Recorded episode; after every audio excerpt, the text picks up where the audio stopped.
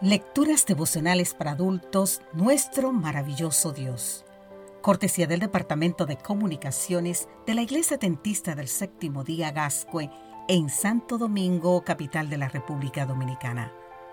En la voz de Sarat Arias. Hoy, primero de febrero, ayuda en el momento de mayor necesidad. Salmos capítulo 91, los versículos 14 al 16 nos dice, por cuanto en mí ha puesto su amor, yo también lo libraré, lo pondré en alto, por cuanto ha conocido mi nombre. Me invocará y yo le responderé. Con él estaré yo en la angustia, lo libraré y lo glorificaré. Lo saciaré de larga vida y le mostraré mi salvación. Si habláramos de los personajes bíblicos a quienes consideramos como los grandes héroes de la fe, ¿qué nombres vendrían a tu mente?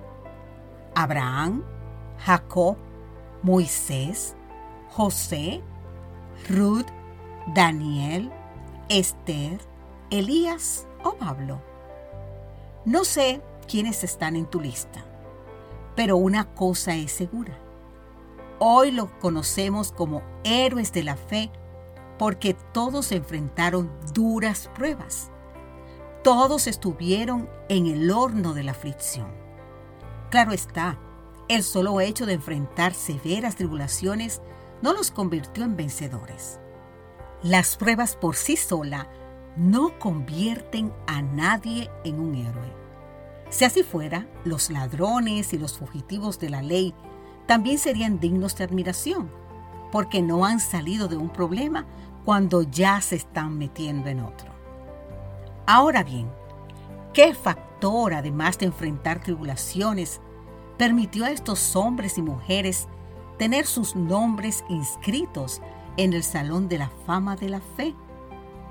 En medio de sus pruebas, todos ellos pusieron su confianza en Dios.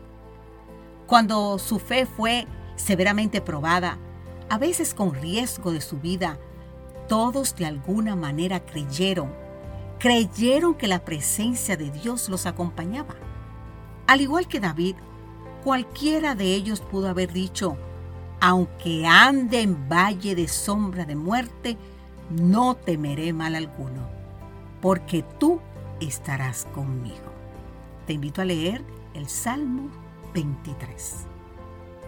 Querido amigo, querida amiga, no sé qué prueba en particular estás enfrentando ahora mismo, pero una cosa sé, cualquiera que sea, Dios está contigo.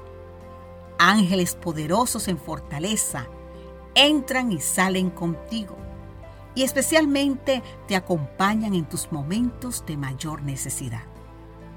Esta es precisamente la promesa del texto bíblico para hoy. Me invocará, yo le responderé. Con él estaré yo en la angustia. Nota que la promesa que Dios hace aquí no es una vida libre de pruebas, libre de tribulaciones. No, siempre habrá pruebas. La promesa de Dios es aún más significativa. Él estará con nosotros en la angustia. ¿Qué dificultades te esperan en los días que siguen? Tú no lo sabes, querido amigo o querida amiga, pero puedes confiar en que en tus momentos más difíciles el Señor estará contigo, tal como lo ha estado con sus hijos a través de los siglos.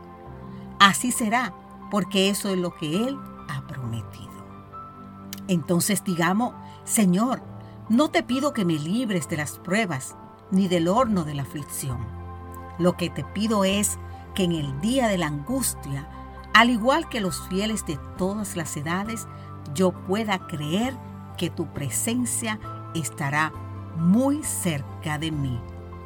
En el nombre de Cristo Jesús. Amén.